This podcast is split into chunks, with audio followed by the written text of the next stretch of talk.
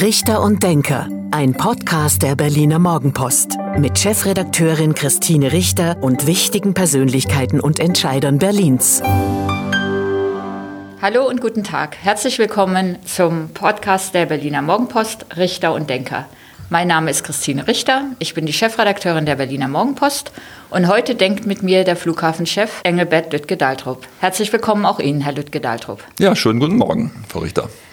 Herr Lüttke-Daltrup, in diesen Tagen, Corona-Zeiten, muss man eigentlich mit der Frage anfangen, wie geht es Ihnen? Persönlich geht es mir gut. Den Berliner Brandenburger Flughäfen geht es nicht so gut. Wir haben zwar die tolle Eröffnung hinter uns, das war natürlich für uns ein großes Ereignis.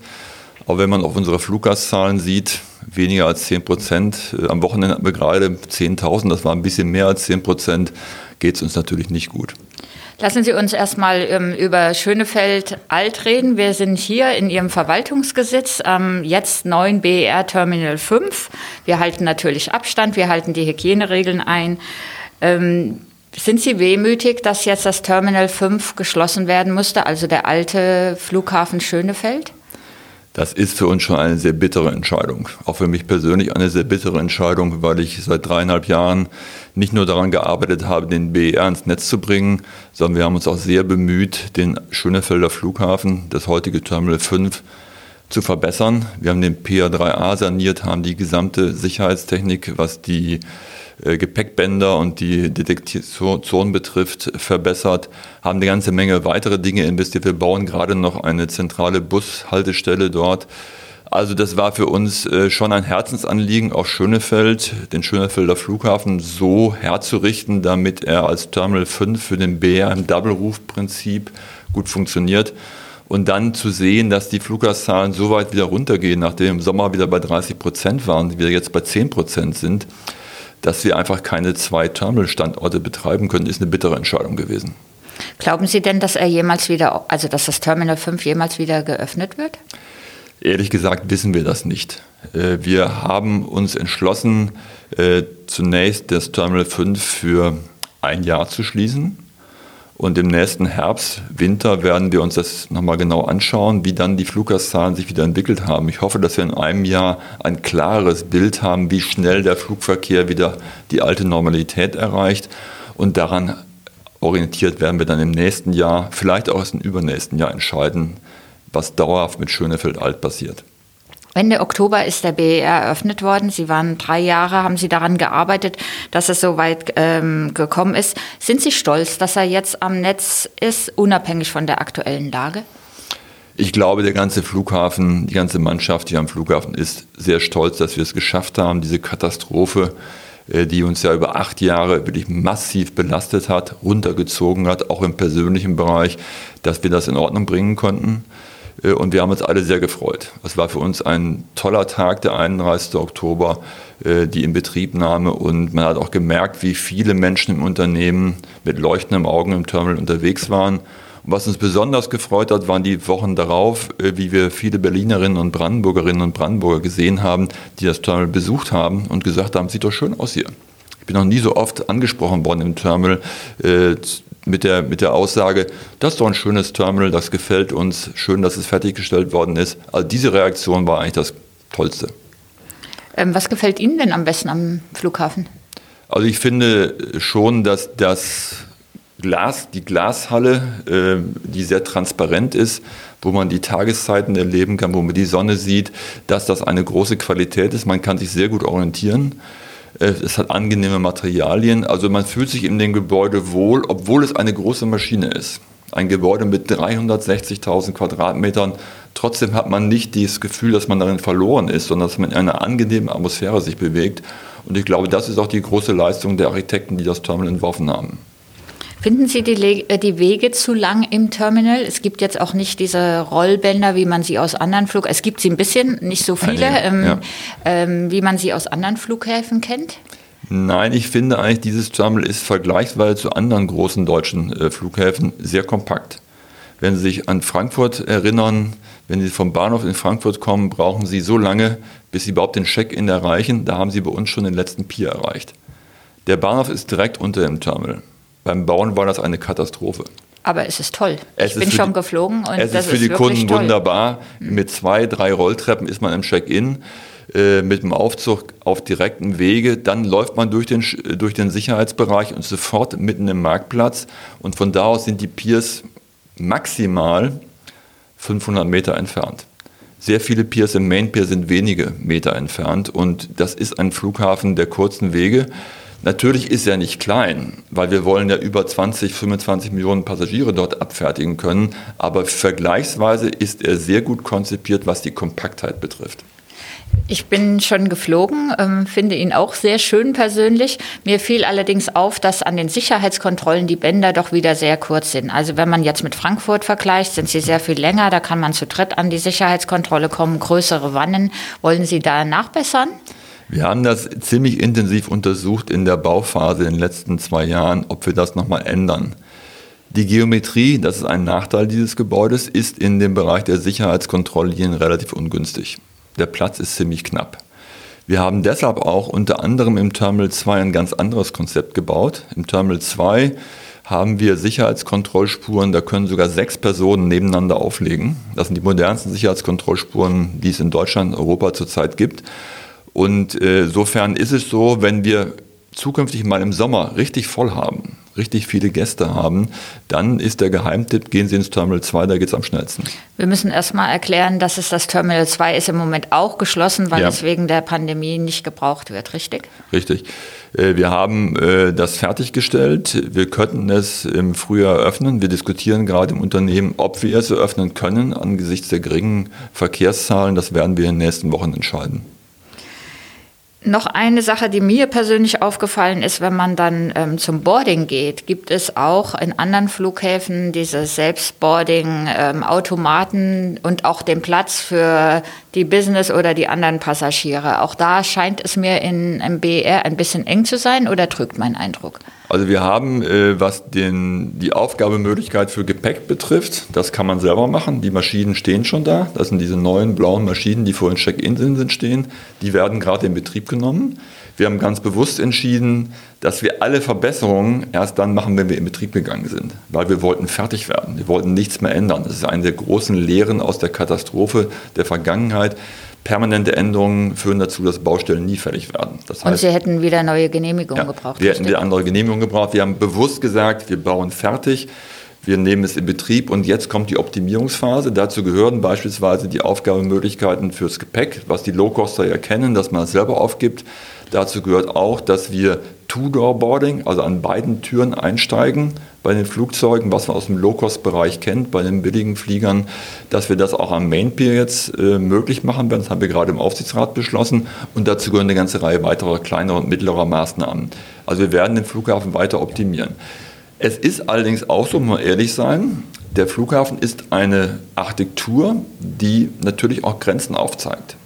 Das heißt, bestimmte Dinge kann man in dieser Geometrie schwer umsetzen. Deswegen haben wir ein Terminal 2 entwickelt und deswegen werden wir auch eines Tages, wenn der Verkehr wieder zurückkommt, wir wieder mehr reisen, auch ein Terminal 3 brauchen, damit wir weitere Bedürfnisse am Flughafen für das Wachstum der Zukunft realisieren können.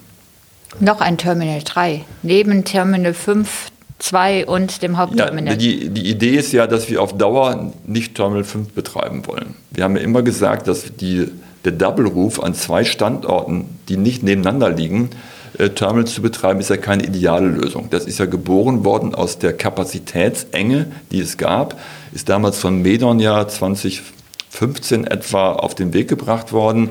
Wir haben das dann fertig sozusagen implementiert. Äh, so, wenn wir sehr viel mehr Verkehr bekommen, als wir 2019 hatten, deutlich über 40 Millionen Passagiere, dann braucht dieser Flughafen ein weiteres Terminal im Midfield also neben dem Terminal 1 und 2, damit man auch in kurzen Wegen umsteigen kann. Und es ist auch für den Betrieb des Flughafens viel effizienter, alle Terminals im Midfield zu haben. Terminal 5 ist eine Zwischenlösung für vielleicht zehn Jahre. So war es konzipiert. Wir werden jetzt mal sehen, was nach der Pandemie das Verkehrsaufkommen real wirklich bedeutet. Äh, insofern können wir uns heute zum Terminal 5 noch kein abschließendes Bild machen. Wenn man gerne fliegt oder wenn man viel fliegt und jetzt auf die Ankunft- und Abflugtafeln schaut, dann blutet einem das Herz. So wenig Flüge finden gerade statt. Sie hatten gesagt, Auslastung gerade mal 10 Prozent. Ähm, wann glauben Sie denn, wann es wieder eine Rückkehr zum Normalbetrieb geben wird? Das wird ganz entscheidend abhängen davon, wie schnell die Impfungen es ermöglichen, wieder in größerem Umfang sicher zu reisen. Ähm, Trotzdem wird, auch wenn das jetzt im nächsten Jahr im weitestgehend realisiert wird, wovon wir, wir hoffentlich ausgehen können, äh, wird es nicht im Ende nächsten Jahres schon wieder Normalität geben. Das wird einige Jahre brauchen, bis der gesamte Flugverkehr, die gesamte Luftfahrtindustrie wieder das Vorkrisenniveau erreicht. Einige Jahre. Einige Jahre. Ähm, das wird irgendwo zwischen 23, 24, 25, 26, vielleicht sogar 27 der Fall sein. Also oh, es wird ja. einige Jahre dauern, bis wir das Vorkrisenniveau in allen Bereichen wieder erreichen. Wir gehen davon aus, dass der Geschäftsreiseverkehr wahrscheinlich sehr lange brauchen wird, bis er das Vorkrisenniveau wieder erreicht, während der Privatreiseverkehr deutlich schneller sich erholen wird. Weil der Wunsch zu reisen ist ja da. Viele wollen Urlaub machen, wollen ihre Freunde und Verwandte besuchen. Da, da gibt es auch aufgestaute Wünsche. Aber die ganze Luftverkehrswirtschaft, die Airlines, werden nicht von heute auf morgen den Schalter umlegen können. Es wird Zeit brauchen, äh, die Recovery, wie wir das nennen, auch technisch umzusetzen. Wir würden uns natürlich wünschen, dass wir in zwei, drei Jahren wieder Normalität haben, aber wir sind da eher vorsichtig in der Prognose.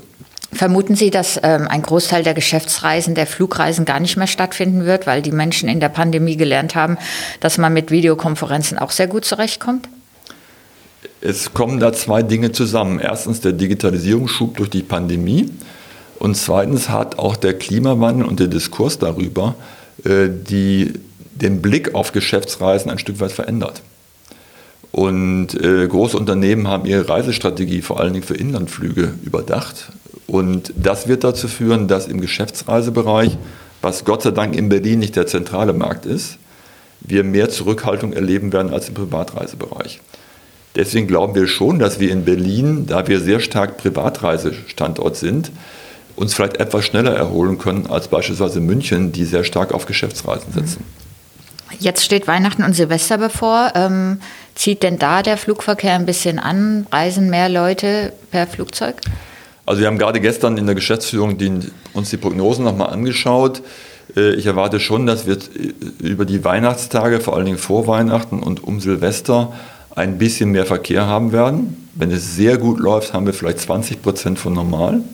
Das ist natürlich trotzdem eine extrem bittere Situation. Und es wird auch nur wenige Tage vor Weihnachten der Fall sein, dann zwischen den Jahren ein bisschen und ein bisschen nach Silvester. Danach wird man wohl sich darauf einrichten müssen, dass wir die nächsten Monate, solange die Pandemie das öffentliche Leben derart beschränkt, äh, dass wir nur wenig Verkehr haben, weil dann nur Menschen reisen, die reisen müssen, nicht die reisen können.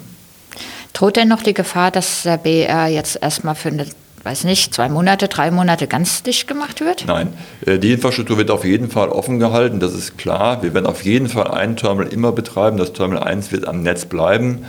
Ähm, und wir werden auch ein gewisses Maß an Verkehr immer sehen weil Geschäftsleute zum Teil reisen müssen, weil es bestimmte Privatreisebedarfe gibt, die man nicht verschieben kann.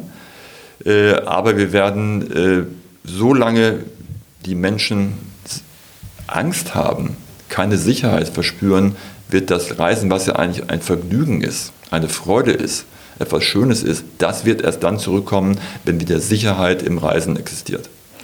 Müssen die Menschen denn Angst haben vorm Fliegen? Sind die nicht sicher jetzt in der Corona-Pandemie, wenn sie fliegen? Also Flugzeuge sind verglichen mit anderen Verkehrsmitteln, äh, wo mehrere Menschen sich aufhalten, sehr sicher, weil sie sehr gute Filter haben. Äh, sie könnten sogar noch besser werden, daran wird zurzeit gearbeitet, um diese Umluftsysteme komplett äh, auszuschalten. Aber Flugzeuge sind verglichen zu Zügen oder Bussen natürlich deutlich besser vorbereitet durch ihre sehr guten Lüftungssysteme. Trotzdem ist natürlich das Reisen, wo man sich sozusagen irgendwo hinbegeben muss, mit anderen äh, möglicherweise in einer Schlange stehen muss, immer mit gewissen Risiken verbunden. Wir haben am Flughafen alles getan, um Abstand zu halten. Wir tragen Masken, wir machen sehr, sehr viel für die Hygiene. Wir haben sehr, sehr viel Informationen aufbereitet. Wir haben ein Testzentrum am Flughafen, wir haben eine ganze Menge getan. Aber man sieht ja, dass die Menschen äh, nicht wirklich reisen wollen unter den Bedingungen der Pandemie. Es nur sehr relativ wenige äh, tatsächlich sich auf den Weg machen. Und deshalb wird sozusagen das Pandemiegeschehen ganz massiv dafür stehen, wie weit sich das Reisen schnell erholen kann. Schmerzt Sie das eigentlich, dass der BER eröffnet ähm, nach so vielen Jahren und nach Ihrer Arbeit in den vergangenen drei Jahren und dann ähm, die Pandemie alles stoppt und auch alle Zukunftspläne äh, auf Null gesetzt hat? Also das hätte ich mir ehrlich gesagt nicht vorstellen können. Meine, wir haben ja als äh, Luftfahrtleute so ein bisschen schon Krisen erlebt. 9-11, der äh, Anschlag in den USA, die Weltfinanzkrise, da ist der Verkehr mal für einige Wochen eingebrochen, vielleicht für einige Monate. So eine Krise hat der Luftverkehr seit dem Zweiten Weltkrieg nicht mehr erlebt.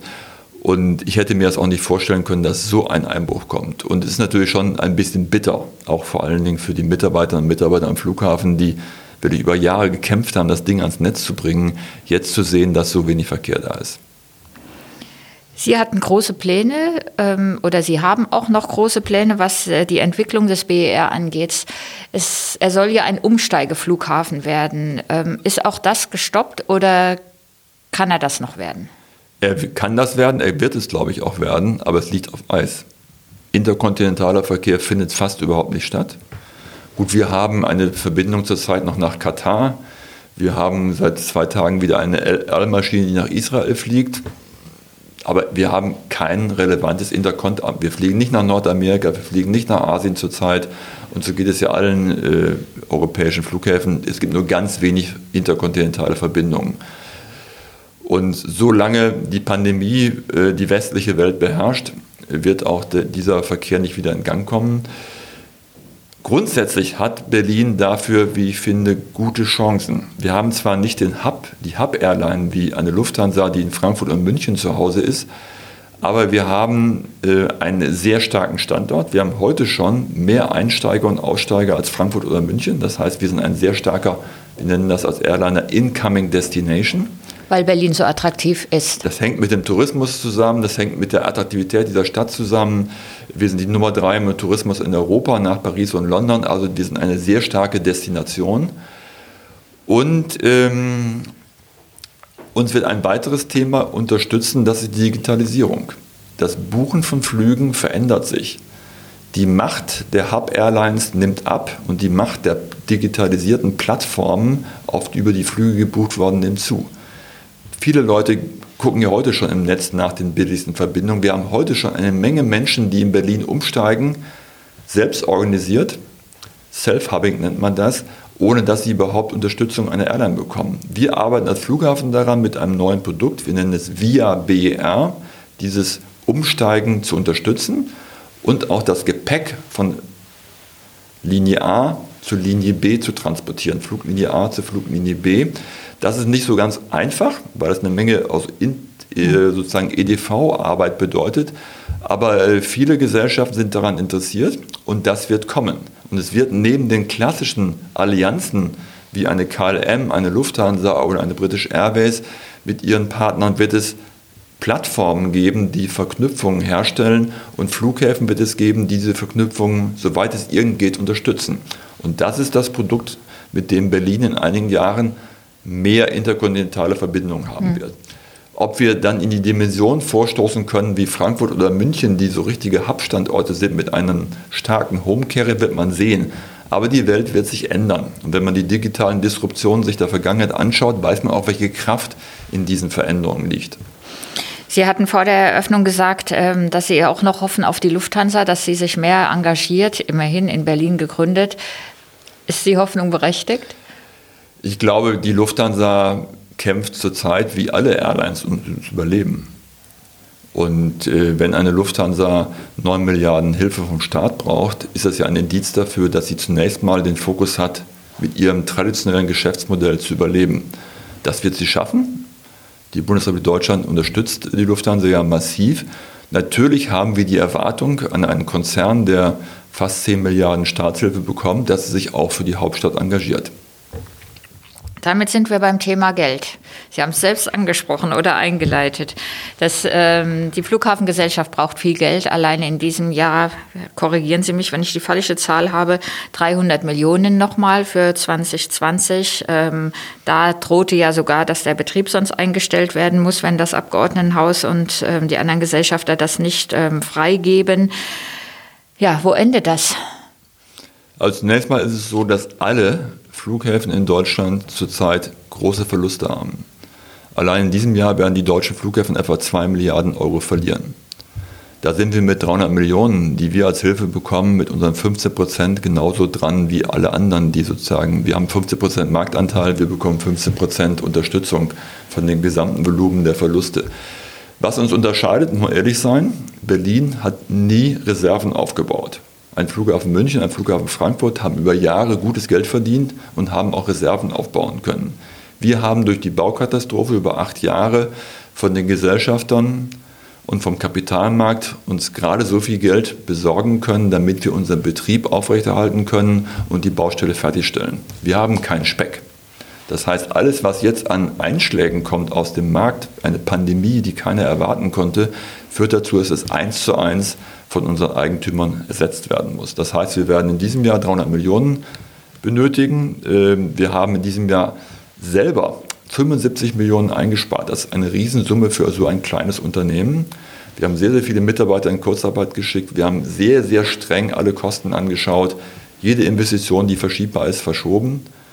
Und wir werden das auch in den nächsten Jahren so fortführen. Wir werden über Jahre einen sehr, sehr strengen Sparkurs vor uns haben. Wir werden etwa in fünf Jahren 500 Mitarbeiter weniger im Unternehmen haben, als wir heute haben. Werden Sie richtig ähm, kündigen müssen, entlassen Wir haben müssen? zumindest uns vorgenommen, das nicht zu tun. Wir haben einen Tarifvertrag gerade geschlossen, der zwei Jahre auf betriebsbedingte Kündigungen vertraglich verzichtet und der den Mitarbeiterinnen und Mitarbeitern zwei Jahre eine Nullrunde zumutet. Und wir werden nach 22 weiter sehen, wie sich der Verkehr entwickelt. Wir hoffen alle, dass die Recovery dann da ist und wir dann wieder positiver in die Zukunft schauen können. Das heißt, ganz strenge Sparen. Trotzdem werden wir die Hilfe der Eigentümer nicht nur in diesem Jahr und im nächsten Jahr brauchen, sondern wir werden die Hilfe in den nächsten Jahren benötigen, bis wir wieder schwarze Zahlen schreiben können. Können Sie das schon abschätzen, wie viel Hilfe Sie im nächsten Jahr brauchen? Im nächsten Jahr, das ist ja schon auch mehr oder weniger beschlossen in den Parlamenten, haben wir einen Hilfebedarf von 550 Millionen. Ähm, dazu werden Darlehen unter dem Corona-Schutzschirm äh, bereitgestellt. Die Darlehensverträge sind auch schon verhandelt mit den Gesellschaftern, sollen noch dieses Jahr unterzeichnet werden, damit wir für das nächste Jahr eine abgesicherte Finanzierung haben. Das ist sehr wichtig für uns. Wie es danach weitergeht, hängt sehr stark vom Verkehr ab. Je schneller die Recovery kommt, desto weniger Unterstützung werden wir benötigen. Wir wollen Ende Januar mit dem Aufsichtsrat in einer Strategieklausur mal verschiedene Szenarien beleuchten, um dann auch mit den Gesellschaftern danach zu sprechen, wie wir die Finanzierung so restrukturieren, damit wir dauerhaft nicht mehr diese Probleme haben. Wir müssen die Finanzierung des Unternehmens aus meiner Sicht restrukturieren, äh, weil wir mit der Corona-Pandemie nicht mehr so weitermachen können, wie wir es bisher gedacht haben. Was heißt das? Das heißt, dass wir mit den Gesellschaftern darüber reden, äh, wie viel Eigenkapital dem Unternehmen zugeführt wird, damit wir solide finanziert sind und auch ein bisschen Reserven haben für die Zukunft. Der Flughafen insgesamt, der BER, der neue, hat rund 6 Milliarden, ein bisschen mehr als 6 Milliarden Euro gekostet. Sie sind ja immer ein sehr optimistisch denkender Mensch. Kann der BER jemals Geld verdienen? Der BER wird, da bin ich sehr sicher, Geld verdienen. Äh, wir werden, äh, wenn wir die Finanzierung restrukturiert haben, ab Mitte der 20er Jahre in der Lage sein, Geld zu verdienen. Dazu müssen wir auf der einen Seite mit den Eigentümern die Kapitalfragen klären und wir müssen als Unternehmen schlanker werden. Wir werden uns verschlanken müssen, weil wir nicht davon ausgehen können, dass wir in zehn Jahren über 50 Millionen Passagiere haben, sondern wir müssen nach der Krise realistisch bleiben. Wir werden, wenn wir die alten Zahlen wieder erreicht haben, wahrscheinlich nur mit 1 oder 2 Prozent wachsen. Wir sind da zumindest vorsichtig in unseren Annahmen. In der Vergangenheit sind wir sehr stark gewachsen in Berlin, 6, 7, 8 Prozent über 15 Jahre. Das wird wahrscheinlich in Zukunft nicht der Maßstab sein. Wir waren ja auch im alten Businessplan schon mit 2 Prozent relativ konservativ unterwegs. Äh, aber wenn man das Wachstumsszenario bescheiden ansetzt, kann dieser Flughafen durchaus Geld verdienen wenn wir unsere Betriebskosten so weit äh, in Griff behalten, dass wir äh, nicht zu viele Passagiere benötigen, um den Betrieb zu finanzieren. Wir werden weitere Passagiere benötigen, um die Finanzierungskredite abzubezahlen und wir werden Passagiere benötigen, um weitere Investitionen zu bezahlen. Und aus dem Gesamtmix heraus ist ab Mitte der 20er Jahre bei einer vernünftigen Finanzstruktur der Flughafen profitabel.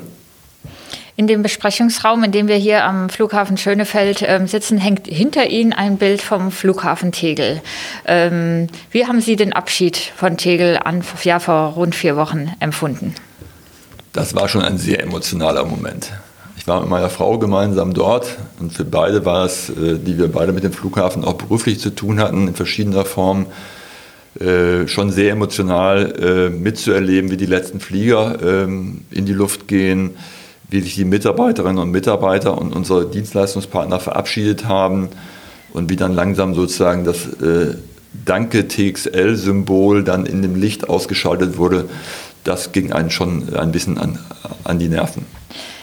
Glauben Sie, dass der BER den Berlinern und Brandenburgern auch mal so ans Herz wächst wie Tegel? Wenn man uns genauso viel Zeit gibt wie Tegel, dann wird er uns ans Herz wachsen.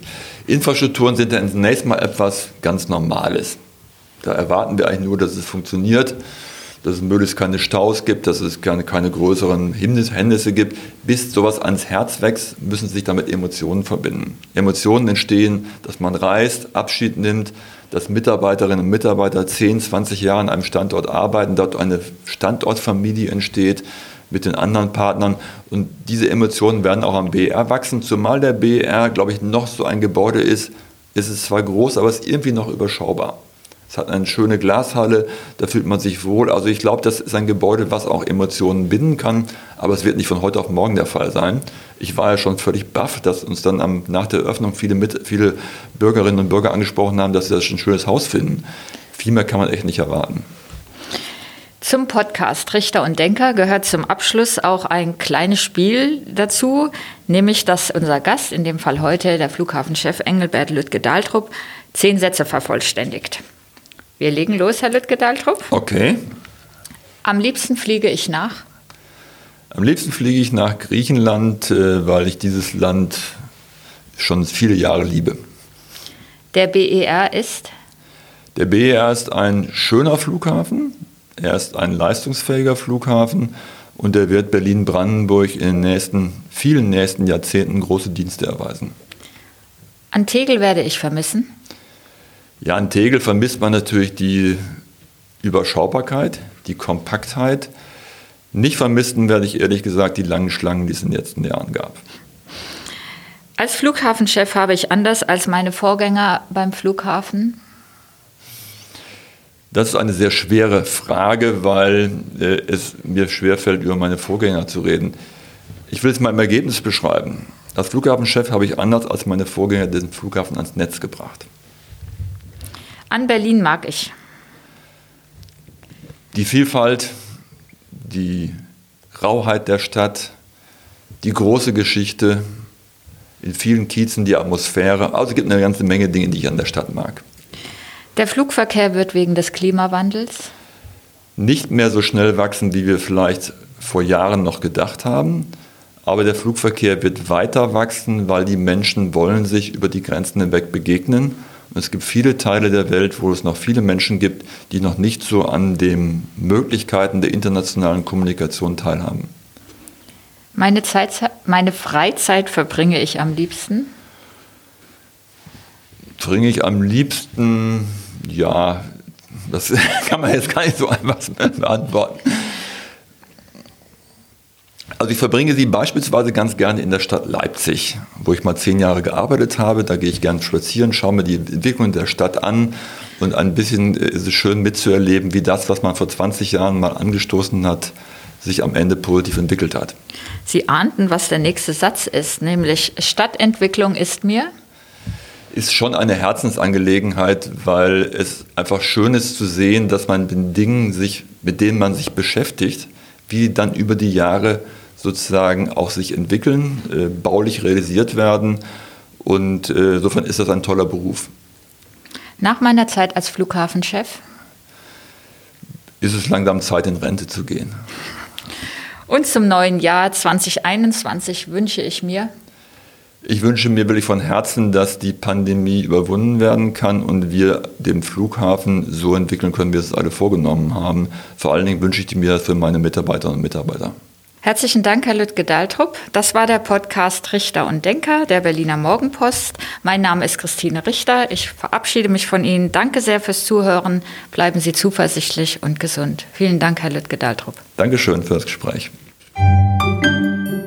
Das war Richter und Denker. Vielen Dank fürs Zuhören. Schalten Sie nächste Woche wieder ein zu einer neuen Folge mit Berliner Morgenpost-Chefredakteurin Christine Richter.